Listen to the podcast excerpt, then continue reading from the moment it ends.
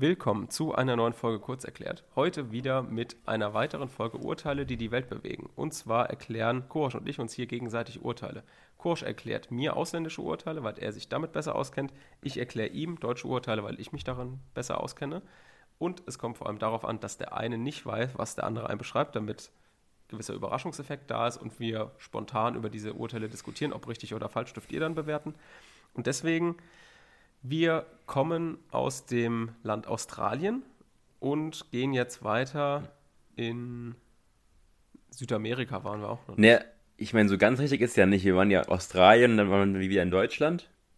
Also gerade. Genau, ja, aber ich meine jetzt von deinen Urteilen. Genau, genau. Jetzt sind wir wieder ja. unterwegs. Ja, wo sind wir? Ähm, hast, also hast, du noch hast du eine Idee? Mm, ich bin immer noch für Afrika. Also eins, bis da was kommt. Also gut, du bist auch so ein alter Weltenbummler, ne? Ähm, Vor allem war ich noch nicht mal in Afrika. Ja, äh, tatsächlich sind wir in einem Land, wo wir vorher schon mal waren. Belgien? Ganz am Anfang? Nee. Ähm, Großbritannien? Da kommt ja auch viel her. Nee, fast. Nee, fast. Nee, fast, also nee, aber fast Großbritannien.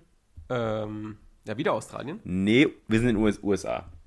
Da waren wir Ach. ja schon mal. Und warum sind Stimmt, wir jetzt ja. nochmal in den USA? Und zwar habe ich, ähm, also man muss ja mal sagen, ausländische wichtige Fälle zu finden, ist jetzt nicht ganz so einfach. Also man muss ja schon gucken, dass man da was Wichtiges findet, was auch interessant ist, was jetzt nicht so mhm. kleines Zeug ist, was jetzt einfach mal aufgeschrieben wird. Also es gibt auch viele Urteile, die ja quasi einfach nur Formalien sind.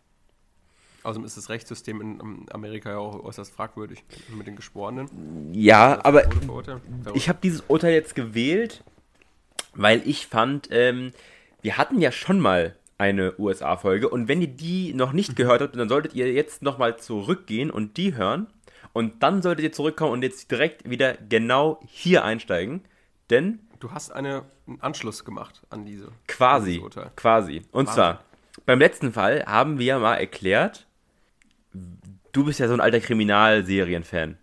Und wenn die Polizei oh, ja. kommt und in Amerika jemanden festnimmt, dann hören wir immer Ach, diesen ja. Satz. Mhm. Sie, ähm, alles, ja. was sie sagen, kann und wird gegen sie verwendet werden. Das war das, genau. was wir letztes Mal aus dem Miranda-Case rausgezogen haben. Genau, ja, stimmt. Und weißt du, wie der Satz weitergeht? Ähm, alles, ähm, was sie jetzt sagen, kann und wird gegen sie verwendet werden. Sie haben das Recht auf einen Sie Anwalt. Dem, äh, Sie haben das Recht auf einen Anwalt, genau. Können Sie sich keinen leisten, wird einer, also sinngemäß, Ihnen einer zugestellt. Genau, Pflichtverteidiger. Genau. Ja.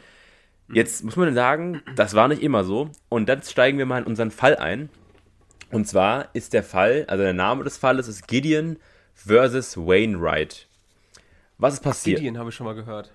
Ja? Ja, vielleicht kennst du Aber, den Fall. Ja, ich weiß nicht genau. Ja, erzähl mal ein bisschen. Also, es ist sogar gar nicht so weit weg von dem Thema, was wir in der letzten Examensvorbereitungsfolge hatten. Und zwar ist Gideon, der Angeklagte. Mhm. Der hat nämlich sich Zugriff verschafft auf ein Grundstück.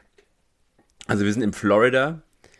Und ähm, mit der Intention, ein Vergehen zu begehen und wurde deswegen zu einer, ähm, also wurde deswegen verurteilt für eine, für ein Verbrechen, also eine Felony. Okay, aber da gibt es schon den Unterschied. Verbrechen, Vergehen, das gibt es dort auch. Genau. Ja, okay. Jetzt fragen wir uns, okay, gut, was hat er begangen? Es klingt ja erstmal jetzt nicht super, also super relevanter Case. Also er hat jetzt niemanden umgebracht, er hat jetzt keine Geiseln genommen, er hatte jetzt kein Attentat mhm. vor. Also zumindest war es das, was ich aus diesem Fall verstehen konnte, weil das spielt nämlich gar nicht so die übergeordnete Rolle. Denn dieser Gideon war jetzt, sage ich mal, finanziell nicht so gut ausgestattet. Und man muss auch sagen, war auf, auf seinem, also laut seinem Intellekt hatte er, war er auf der Stufe eines Achtklässlers. Wenn ich mich jetzt kom nicht komplett äh, irre. Also ich glaube acht oder zehn Klässler. Ja, aber auf jeden Fall, sage ich mal, unter dem Niveau, dass er sich selber verteidigen konnte. Jetzt hat er aber natürlich keinen Anwalt gehabt und hatte sich selber verteidigt. Was, was glaubst du, wie das ausging? Wenn sich jemand auf einem intelligenzmäßig auf einem Stand von einem Achtjährigen befindet und sich selbst verteidigt, wird es, glaube ich, grenzwertig. Also, also ich, ich kann jetzt nur noch zusammenfassen, so. vielleicht, was ich, also, also ich habe mich umgeschaut und die Frage ja, also wie gut hat er sich verteidigt? Ja? Die Frage, die ich auch dir gestellt hatte. Da Ja. stand nicht gut, keine Beweise, keine Ahnung, wie man mit äh, der Jury umgeht und keine Ahnung, wie man Zeugenfragen stellt. Anfänger. Anfänger. Also er hatte gar keine Ahnung und wurde und wurde verurteilt. Und jetzt kommen wir nämlich dahin, wo es nämlich interessant wird. Und zwar hat er dann einen Brief geschrieben. Und zwar eine Petition, ein Schreibstück, sage ich jetzt mal, eines Habeas Corpus. Was, was, was heißt Habeas Corpus? Habeas Corpus. Ähm, ich als alter Lateiner, Habeas Corpus, ist das überhaupt Latein? Ja. Körper, äh, habe Körper, keine Ahnung. Körper, nee. Beweis? Also Habeas Corpus heißt ja quasi, du sollst den Körper bringen, auf Latein. ja, genau, ja. Und er ist irgendwie. quasi ein Rechtsakt. Also er hat eine Petition Mhm. geschrieben für einen Rechtsakt. Und zwar an, die, an den Supreme Court Florida. So. Mhm. Weil er hat gesagt, ich hatte keinen Anwalt. Und das war kein fairer, kein faires Urteil, kein fairer Prozess.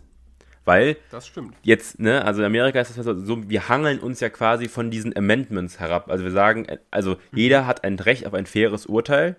Kann man ein faires Urteil haben ohne Anwalt? Gerade wenn man keine eigene juristische Ausbildung hat, gerade wenn man vom Intellekt her nicht in der Lage ist, sich selber zu verteidigen? Offensichtlich nicht.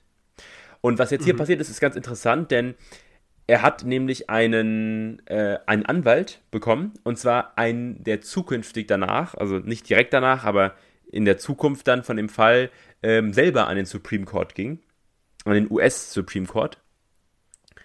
Und dann ging es nämlich genau darum, ist es fair, dass Leute keinen Anwalt sich leisten können und trotzdem vor Gericht auftauchen müssen ohne Anwalt? Und Basti, wa- was glaubst du, wie hat das Gericht entschieden? In Amerika gibt es damals, also zum damaligen Zeitpunkt gab es, also heute auch noch, aber das ist ja auch so eine Frage, aber das ist mal ein anderes Thema, neun Richter. Wie glaubst du, haben die entschieden? Ja, ich hoffe doch, dass sie gesagt haben, okay, das ist nicht fair, wenn jemand ähm, vor Gericht sich selbst verteidigen muss Also, und also in Amerika äh, gilt keine Ahnung hat von Jura. Ja, in Amerika gilt ähm, quasi die Mehrheitsentscheidung, also bei den neuen Richtern. Was glaubst du, wie es ab ausging? 9-0, 8-1, 7-2? 4 zu 5? Nee, tatsächlich 9-0. Alle haben gesagt, das ist nicht fair. Ja? Sehr gut. Jeder Okay. sollte die, das Anrecht haben auf einen Legal Counsel, einen Rechtsberater. Ja. Und das ist das Resultat dieses, dieses Urteils. Also, wenn man davon spricht, vom Civil Gideon, ja, redet man davon, also dann frei davon, dass man ein Recht auf einen Anwalt hat. Und das war davor nicht gegeben. Und jetzt arbeiten wir uns gerade so ein bisschen entlang. Also, wir wissen jetzt vom Miranda versus Arizona Fall, dass wir unseren, äh, unseren Täter oder einen Tatverdächtigen darauf hinweisen müssen, dass alles, was sie sagen, kann und wird gegen sie verwendet werden. Und jetzt, sie haben das Recht auf einen Anwalt, haben sie keinen oder können sie sich keinen leisten, wird ihnen einer gestellt. Und das ist der Gideon versus Wainwright Fall. Okay, also Miranda und Gideon sozusagen. Die Kombi ergibt diesen Spruch. Genau, es gibt noch ein, einen weiteren Ja. Fall, den, Ah, ja, den, den können wir uns nochmal irgendwann ja, den überspringen wir, sage ich jetzt mal. Der, der ist dann nicht mehr ganz so spannend in dem Kontext, sondern da geht es dann darum, dass man das Recht hat, mit seinem Anwalt zu sprechen. Okay, ja. Und wahrscheinlich auch ohne, dass andere zuhören, nehme ich an. Äh, ich schätze mal, das, das, das kommt dann Ja, ja. dazu. Ähm, Genau, weil ich glaube, in Amerika ist es auf jeden Fall so, dass du, ich glaube, es ist in Deutschland auch so, dass du, ähm, wenn du mit deinem, mit deinem Mandanten sprichst, ja, ist ganz sicher, also es ist auf jeden Fall so, dass du, wenn du als Anwalt mit deinem Mandanten sprichst, niemand mithören darf. Ja, also das wiederum ist jetzt das, äh, fällt unter das Sixth Amendment, also der sechste äh, Verfassungszusatz, ist das, glaube ich, korrekt übersetzt. Und äh, tatsächlich ist die Entscheidung, mit seinem äh, Anwalt sprechen zu können, nachdem man sagen in Ver Verwahrung äh, genommen wurde, ähm, nur mit 5 zu 4 ausgegangen. Also da war schon die Entscheidung wieder ein bisschen anders. Siehst du, Ja. da war ich nicht schlecht. Aber sehr interessant auf jeden Fall, ähm, weil man muss natürlich davon sprechen, wir reden ja vom Case Law und hier müssen sich viele, sage ich jetzt mal, Sachen erst erkämpft werden, die bei uns ja quasi schon gegeben sind oder gegeben waren. Genau. Okay, sehr interessant. Jetzt haben wir diese, diese Formel vollendet sozusagen. Ja. Denkst du, es geht noch weiter oder kommt noch was zur Formel? Boah, warte mal. Also, also, die Gegenbewehr verwendet werden. Naja, da kommt bestimmt nichts mehr, oder? Ich weiß es auch nicht. Also ich weiß auf jeden Fall, also Ja, ich werde mal nachschauen, ob was kommt. die hätten sonst einen ganzen Aufsatz vorzulesen da, ich glaube. Ehrlicherweise kam es mir auch immer so vor wie ein Das Aufsatz. während der Festen, also, was? Es kam mir auch immer so vor wie ein Aufsatz. ja, das stimmt. Also in Krimis kommt safe nur diese paar Sätze, weil ansonsten äh, der, der Schnitt ist ja dann viel zu lang. Ja, du siehst doch immer, wie der Polizist den, den, den Verbrecher ans Auto drückt und sagt, ähm, Genau. alles, was sie Ja, sagen kann und wird gegen sie verwendet werden. Sie haben das Recht auf einen Anwalt und dann wird dann Ratze mit dem Kopf runtergedrückt ins Auto und dann ist nächste Szene. Stimmt. Ja. Ja, sehr gut. Dann Sehr schön. Gut. danke fürs Zuhören und bis zum nächsten Mal. Bis zum nächsten Mal. Tschüss. Tschüss.